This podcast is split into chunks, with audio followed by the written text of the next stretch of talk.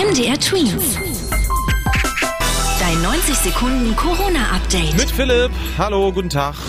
In Deutschland hat es so viele sogenannte Booster-Impfungen gegeben wie noch nie. Fast eine Million Impfungen wurden gestern gespritzt. Über 991.000, um genau zu sein. Die Booster-Impfung erhalten ja alle diejenigen ab 12 Jahren als dritte Auffrischungsimpfung, die schon vor einiger Zeit gegen Corona geimpft wurden. Damit soll der Schutz vor Varianten des Coronavirus erhöht werden.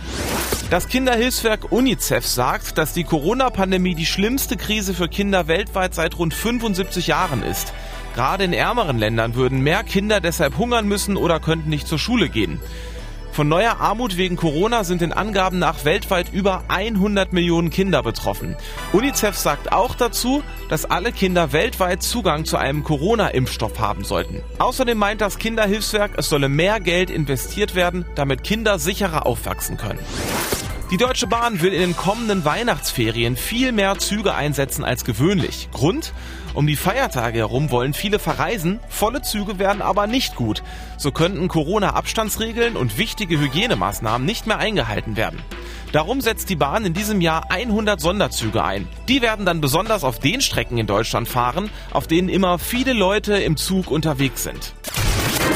MDR Twins. Dein 90 Sekunden Corona-Update.